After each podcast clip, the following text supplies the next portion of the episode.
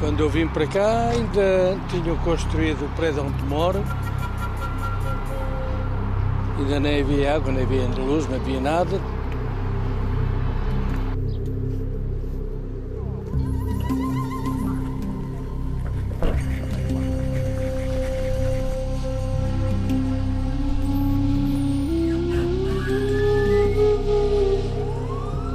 Toda a gente se conhece.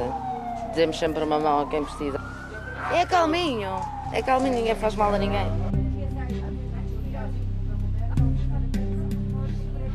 As senhoras que estão, as assistentes que estão na Câmara, deviam vir para o terreno para tentarem perceber se eu preciso, se eu não preciso, não é? Para serem mais justas.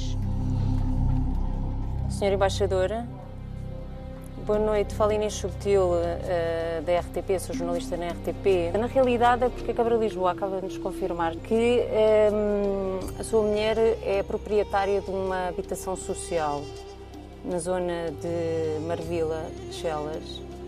E eu gostaria de, de falar consigo sobre este assunto. Acha que é possível? Moro Guiné. Não vive sem esforço, Moro Guiné.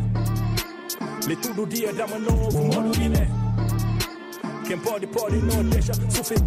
Vai dar queixa. Mas o mundo cerveja, Moro Guiné. Nativa, Moro Guiné. Ah, Eric King. Nativa, Moro Guiné.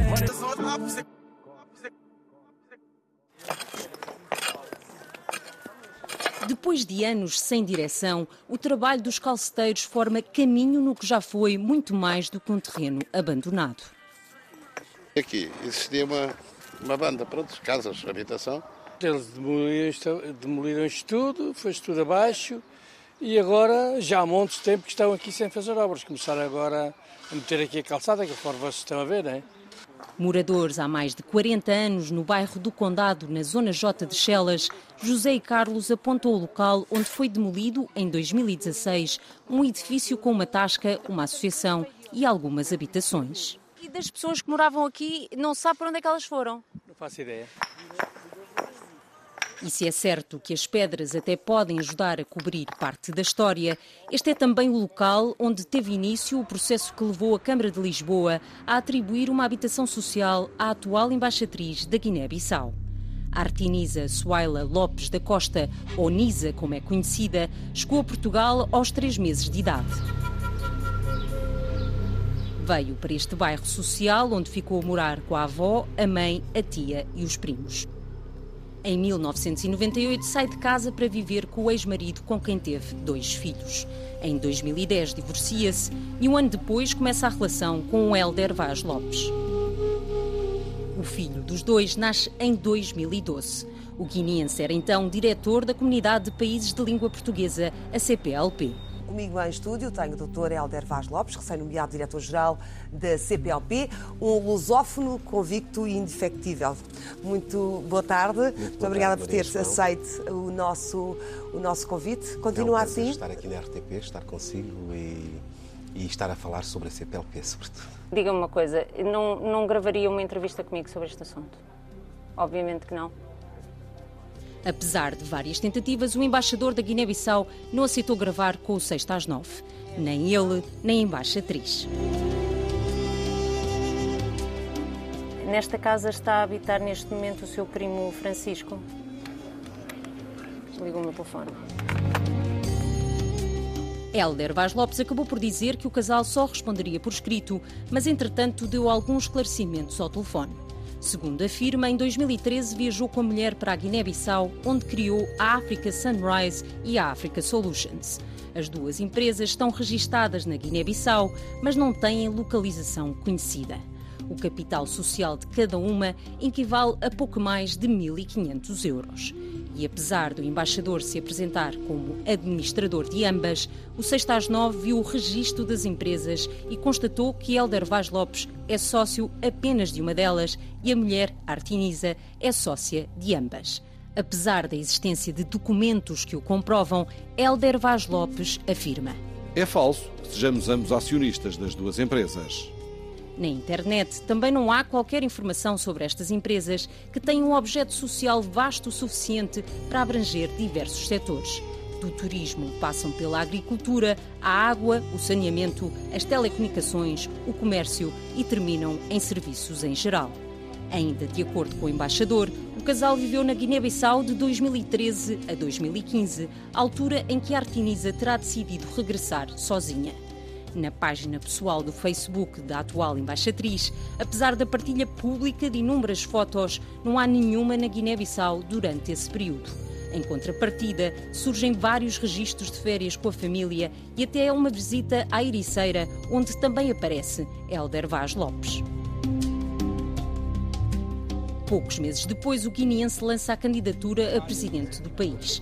Mas as eleições acabam apenas por acontecer no ano seguinte, em 2014, já depois de Helder Vaz Lopes ter deixado a CPLP e de renunciar à nacionalidade portuguesa. Há 13 candidatos ao mais alto cargo da nação. Nenhuma mulher se aventurou nesta disputa. Quase metade são independentes, mas entre eles há dirigentes de partidos que avançam contra o candidato oficial. Helder Vaz Lopes consegue um resultado residual com 1,4% dos votos. Mas o percurso de vida do guineense já estava intimamente ligado à política do país e, em particular, ao partido RGB Movimento Bafatá. É como seu líder que se torna Ministro de Estado da Economia e do Desenvolvimento Regional até ser afastado em 2001. Não, o governo não caiu. Não formalmente, mas acaba por A coligação caiu e uh, o programa de governo, a coligação caiu, o programa de governo foi o programa da coligação que foi votado na Assembleia. País em permanente crise, a Guiné-Bissau foi classificada de narco-estado em vários relatórios das Nações Unidas. É o principal ponto de passagem de cocaína entre a América Latina e a Europa, sendo Portugal uma das portas de entrada. Há constantes ameaças e perseguições a jornalistas e opositores do regime. Ainda esta semana, um deputado da oposição denunciou as ameaças que tem recebido por ter feito perguntas sobre um avião de proveniência e carga desconhecidas. A aeronave mantém-se estacionada na pista do Aeroporto Internacional de Bissau. Vim para fazer denúncia um cansa sistematicamente não ligado, não ameaçado. Para altos responsáveis do país. Complicado. Se alguém falar aonde tem cara mansiba, aliás, eu falar aqui na mansiba, não falar conta mentira, mas fica claro aonde, de como dia que nunca se vê, hora que nunca se vê. Mansiba a qualquer momento por prendido por matado. Com o longo histórico de instabilidade política, apenas um dos presidentes eleitos, José Mário Vaz, conseguiu completar o mandato desde a independência. Foi, aliás, este ex-presidente quem nomeou Helder Vaz Lopes embaixador em Portugal em 2017. A tomada de posse aconteceu em janeiro. Dois meses antes, a Câmara Municipal de Lisboa torna a Artiniza beneficiária de uma habitação social na Zona J, em Chelas. Confirmamos que existe um contrato de arrendamento municipal que teve início em 1 de novembro de 2016 e justificado com a necessidade de cedência do referido alojamento no âmbito da demolição do lote 569 do bairro do Condado. O Sextas 9 tentou consultar o processo, mas a empresa de gestão de bairros municipais Gevalis apenas nos facultou dois documentos. Ainda assim, foi-nos confirmado que, na altura da atribuição desta casa, a Artiniza declarou estar desempregada e não ter qualquer tipo de rendimentos. Também o embaixador alega que, nessa altura, os dois estavam separados. Nas circunstâncias concretas em que a senhora Artiniza Costa se encontrava em 2016, justificava-se o apoio camarário. Nas redes sociais em 2017, o embaixador refere que a Artiniza trabalha na embaixada e recebe um subsídio do governo guineense. Mas em Portugal, e à luz do que fez crer à Gebalis, a Artiniza está desempregada desde que fechou o salão de cabeleireiro que funcionava aqui. Esta tarde, também por escrito, o embaixador negou que a mulher exerça funções na embaixada e garantiu que a situação laboral da guineense não se alterou. Quanto ao facto da mulher, à data, poder estar a usufruir dos rendimentos das duas empresas de que é sócia na Guiné-Bissau, Helder Vaz Lopes alega. A existência de empresas em início de atividade não significa necessariamente que as mesmas tenham gerado algum lucro no período referido. A habitação social, obviamente, é atribuída a verificados dois requisitos de base. Muitos requisitos, mas estou a falar só de dois requisitos de base. A inexistência de habitação própria, onde viver, e, por outro lado, a carência ou insuficiência económica. Basta que um deles não se verifique e já nem vamos à procura do preenchimento dos outros requisitos. Qualquer alteração à situação de base que justificou a atribuição da casa tem obrigatoriamente que ser comunicada. Precisamente para evitar que a casa esteja atribuída a quem seja multimilionário. Segundo a Gebalis, o direito habitacional da guineense remonta a 1982, data do primeiro realojamento da família no bairro do Condado. À data da demolição dessa casa em 2016, a empresa municipal também garante que a Artiniza habitava o espaço. Mas, segundo moradores do bairro, a guineense e os filhos apenas permaneceram alguns meses na casa onde foram realojados.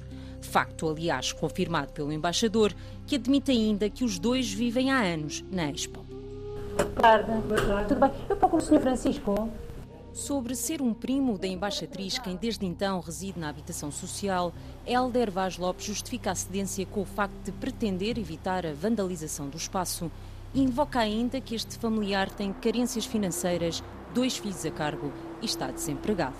Não sendo um direito transmissível, não poderia nunca dizer esta habitação social que eu não posso habitar, transmito-a a A, B ou C pessoas da minha confiança. Não há essa figura. A lógica é que a casa regressa à bolsa de habitações para conceder a, a título de habitação social e é a autoridade administrativa que tem o dever de a atribuir a quem dela efetivamente necessita. Certo é que, em momento algum, a embaixatriz comunicou às autoridades municipais que já não vivia na habitação social. Sobre este ponto, porém, tanto as regras do contrato assinado pela embaixatriz como a lei que regulamenta o arrendamento social são claríssimas. A não utilização permanente da habitação por período seguido superior a seis meses constitui fundamento para a cessação do direito habitacional. A resposta chegaria também por escrito. O período de destacamento do embaixador termina dentro de pouco tempo, regressando este à Guiné-Bissau. A senhora Artiniza Costa pretende ficar em Portugal para acompanhar a educação escolar dos filhos, donde carecerá ainda da habitação em apreço, ainda que se proceda à atualização dos valores das rendas. Helder Vaz Lopes não refere, porém, onde irá viver o filho que tem com a embaixatriz, agora com 9 anos, nem tampouco se lhe irá pagar a obrigatória pensão de alimentos. Mas há mais. O embaixador diz que a lei não tem que ser interpretada de forma literal, considera que a embaixatriz não tem que corrigir a situação, até porque entende que esta se encaixa na lista das exceções previstas no regulamento. Certo é que nenhuma delas fala em comissões de serviço. Além disso, as exceções só se aplicam quando a ausência da habitação social é no máximo até dois anos. A embaixatriz já está fora há pelo menos quatro. Mas a Gebalis não detectou qualquer incumprimento até o alerta do 6 às 9. Ainda assim, a autarquia, agora liderada por Carlos Moedas, nega falta de fiscalização. Ao 6 às 9, a Gebali explica que o processo de verificação dos recursos dos beneficiários das habitações sociais está previsto a cada três anos. A verdade é que a fiscalização agendada para o final de 2019 para esta casa nunca chegou a acontecer. A empresa municipal alega constrangimentos da pandemia na zona J de Chelas, onde a embaixatriz continua a ter uma habitação social. Os moradores garantem precisamente o contrário. Só vem aí de vez em quando é fazer despejos, porque entretanto as pessoas começam a arrombar as casas, não têm casa, porque eles não dão. Vem, é só casas vazias, casas vazias, as pessoas precisam, metem-se lá dentro. Não faz nada, foi a maior porcaria que entrou. Quando isto era mesmo da Câmara, a Câmara gerir isto, estava tudo mais ou menos. Agora nem uma lâmpada eles põem. Para dar apoio ao público e fazer vistorias, a Gebalis tem na cidade 10 estruturas locais e uma equipa de 88 técnicos. Segundo dados de 2021, nos 66 bairros municipais existem mais de 20 mil habitações sociais. Só no bairro do Condado, em Chelas, são mais de 1.300, onde residem cerca de 3 mil pessoas. Sendo uma árvore na floresta do Parque Habitacional, a Câmara Municipal prometeu agir. Perante as questões colocadas pelo programa Sexta às Nove, foi já pedida à empresa municipal Gebalis, que tem a gestão do arrendamento da habitação municipal de Lisboa, que proceda a uma avaliação e verificação cuidada de todos os elementos e pressupostos que levaram à realização deste contrato de arrendamento apoiado. Helder Vaz Lopes afirma que foi comunicado, entretanto, às entidades competentes da Câmara Municipal de Lisboa as mudanças da situação da mulher. Mas a Gebalis nega e garante que não deu entrada nenhum documento sobre as condições atuais da Artemisa Lopes da Costa. Além da possibilidade de perder o direito à habitação, podem ainda estar em causa consequências penais. Se para obter uma habitação social forem prestadas informações que não correspondem à realidade, aí seguramente teremos a prática de um crime de falsas declarações. Se for para obter uma subvenção ou um subsídio, estaremos a, a praticar um crime, ou estaremos na presença, em princípio, de um crime de uh, uh, fraude na obtenção de subsídio ou subvenção. Com um arrendamento de pouco mais do que 15 euros, a habitação social continua, ainda hoje, nas mãos do primo da embaixatriz. A Gembalis garante, porém, que, dados os contornos tornados públicos, o caso seguirá para procedimento jurídico com vista à resolução do contrato.